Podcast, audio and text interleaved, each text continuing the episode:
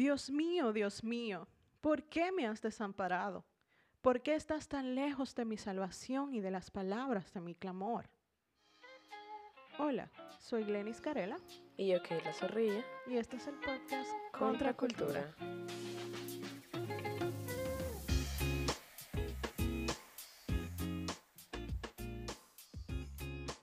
Muy buenas tardes, queridos amigos que se dan cita una vez más en este su podcast Contra Cultura.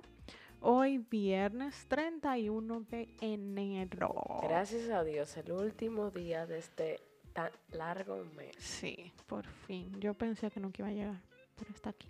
La verdad que enero ha sido un mes que entró con todas las noticias malas que podríamos haber tenido en un año entero. Desde el día 1 hasta hace muy poco. Es malas noticias tras malas noticias y la verdad que ha sido muy difícil este mes. Sí, realmente es hasta un poco difícil el tener que seguir trabajando en las redes sociales o, eh, qué sé yo, como seguir una vida normal a pesar de todo lo que está sucediendo. Es un poco eh, difícil, al menos para mí. Eh, porque realmente todo lo que está sucediendo o lo que, lo que ha sucedido en este mes me ha impactado de forma eh, muy impactante. me ha impactado mucho y nada, realmente darle gracias a Dios porque Él, a pesar de todo lo que sucede, Él nos sigue mostrando su misericordia y su bondad para cada uno de nosotros. Recapitulando un poco este mes, el primero de este mes, el primer el año, el día de Año Nuevo en, nuestro país, República Dominicana, eh, tuvimos noticias trágicas como eh, mujeres que murieron tras las manos de sus parejas sentimentales.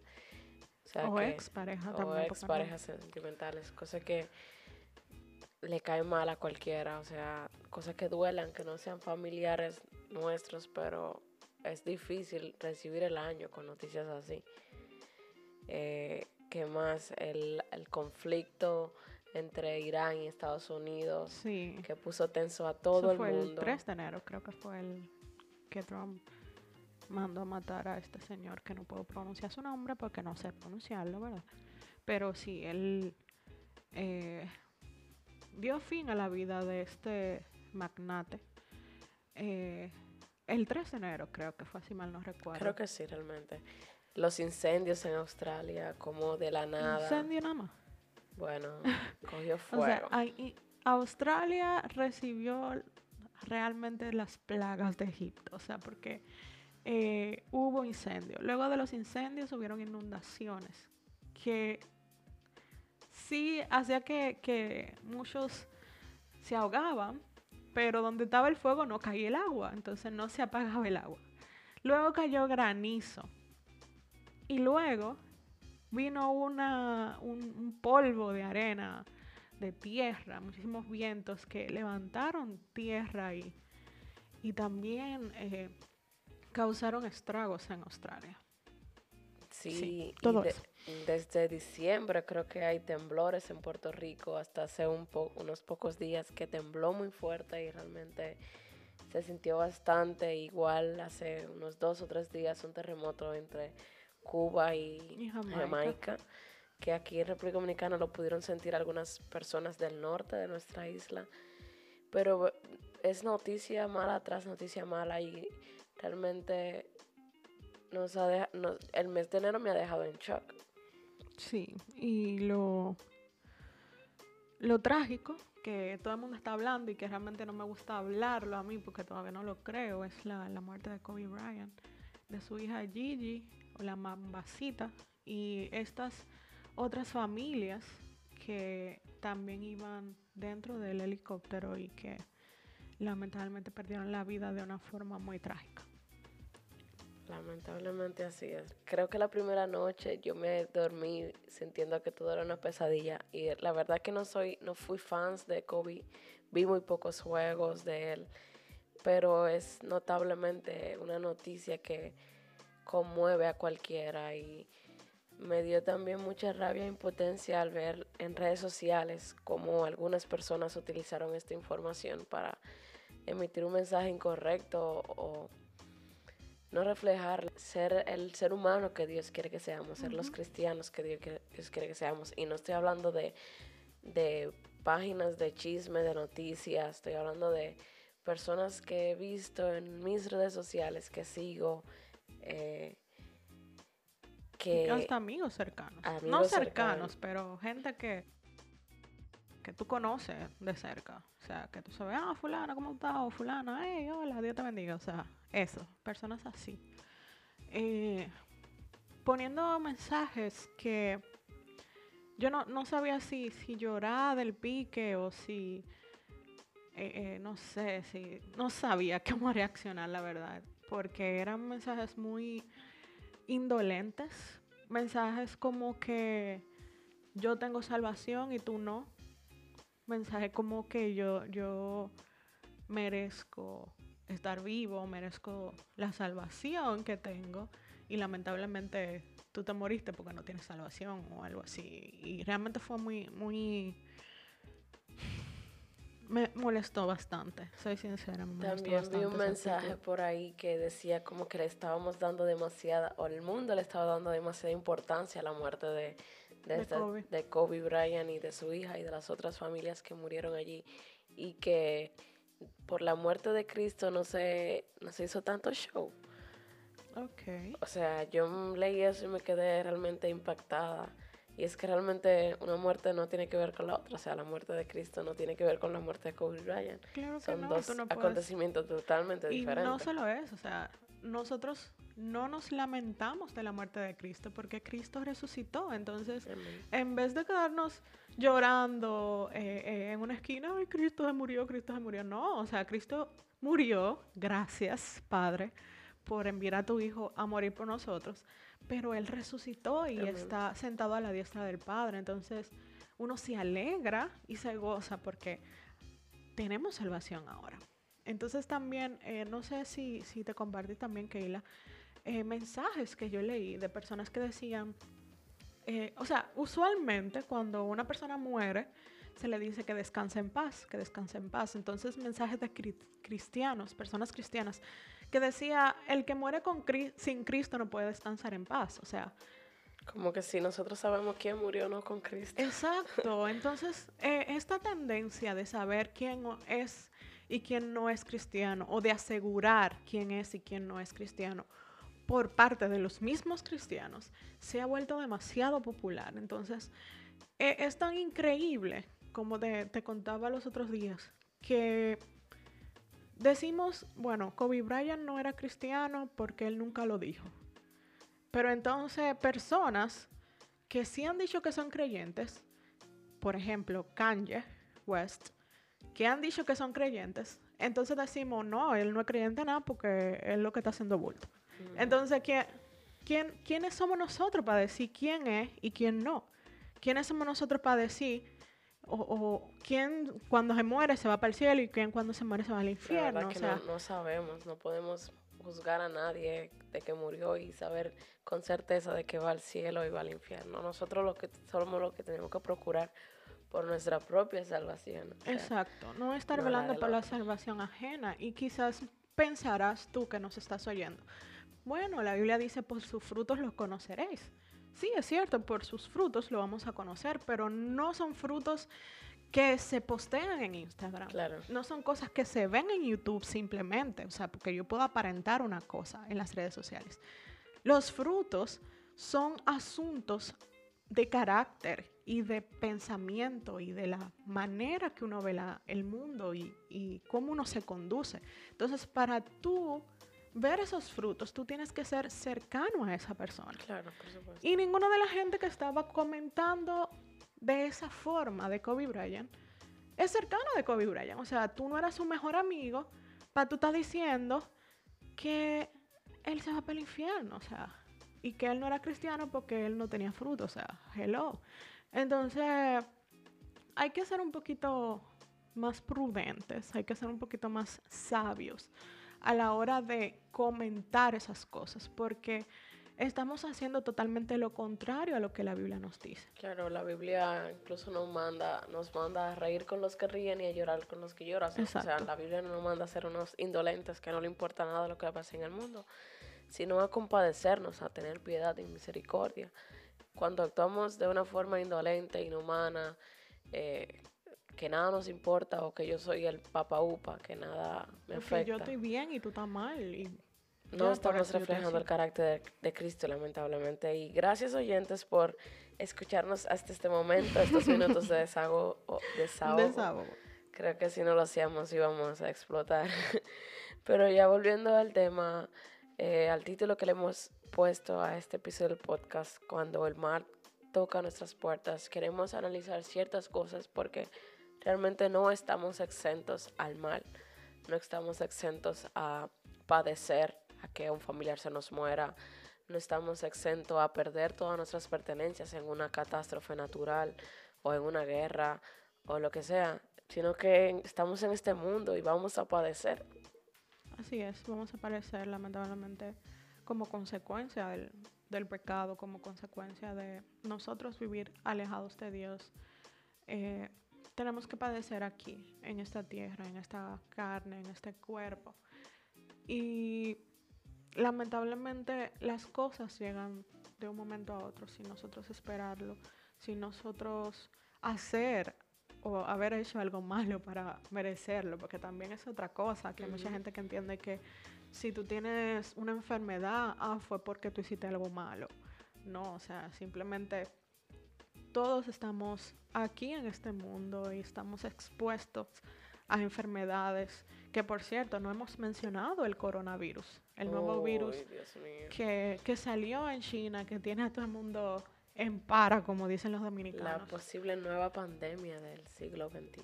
Sí, esperemos que no lo sea, aunque según cómo van los números, eh, estamos muy mal. Estamos esperemos que de aquí al viernes podamos sacar otro episodio. pero sí. Uno lo dice en serio, pero, pero es fuerte, no es fácil. Entonces, lamentablemente uno está aquí y uno va a padecer porque es lo que está a nuestro alrededor. En el famosísimo Salmos 23, la, la Biblia dice, Jehová es mi pastor y nada nos faltará. Y regularmente, Glenis, pensamos que no nos va a faltar eh, dinero, comida, eh, novio, familia, salud. salud, techo, pero nos olvidamos que nada está todo no nos van a faltar problemas, no nos van a faltar situaciones difíciles, no nos va a faltar el desánimo. Eh, son cosas que están incluidas dentro de nada me faltará. O sea que todo está incluido en ese nada, las cosas buenas y las cosas malas. Pero ¿cuál debe ser nuestra actitud ante el mal? ¿Cómo nos enfrentamos ante cuando el mal toca nuestras puertas? Y, o sea, mencionando el, el sermón otra vez, Jehová es mi pastor, nada me faltará. O sea, no te va a faltar nada porque Jehová es tu pastor y Jehová es todo. O sea, Dios lo es todo para ti.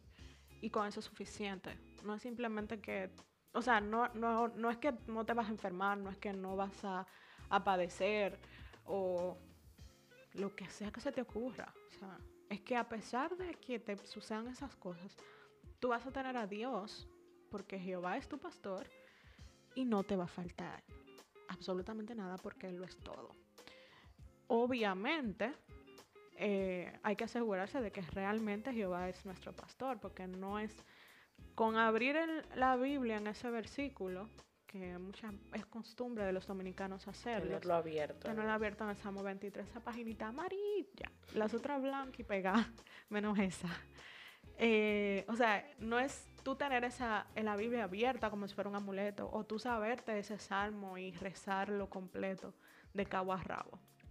Es que tengamos una relación personal con Dios estrecha, que podamos aceptarlo a Él como nuestro único y suficiente Salvador. Es normal que cuando el mal llegue a nuestras vidas cuestionemos a Dios. ¿Por qué Dios permitiste que mi madre enfermara? ¿Por qué Dios permitiste que, tú, que yo perdiera el trabajo? ¿Por qué? ¿Por qué? ¿Por qué? Y nos olvidamos de la soberanía que tiene nuestro Dios. Jesús quiera, Dios quiera que enfermemos, no es que Dios quiera que muramos, no es que Dios quiera que haya catástrofes, que hayan virus, que hayan pandemias, pero Él es soberano y sus caminos son más altos que nuestro camino. Su proceder es mucho más alto de lo que nosotros podemos entender. Así que la actitud correcta no es estar cuestionando a Dios ni preguntándole el porqué de las cosas, porque Él sí tiene un plan para con todo, un perfecto plan para con todo. Aunque no está mal cuestionar a Dios. O sea, Dios conoce tu corazón, Dios conoce eh, lo que piensas, Dios conoce todo de ti. Entonces sería un intento de autoengañarnos si yo estoy molesta con Dios por lo que sucedió y voy a Dios en oración, ay, gracias Dios porque yo sé que tú todo lo sabes, ayúdame a aceptar tu voluntad. Pero en realidad tú estás explotando, por, dentro. por dentro, diciéndole, como decía, dice el salmista en el salmo que leímos al inicio del, del, episodio, es el Salmo 22. Dios mío, Dios mío, ¿por qué me has desamparado? ¿Por qué estás lejos de mi salvación y de las palabras de mi clamor?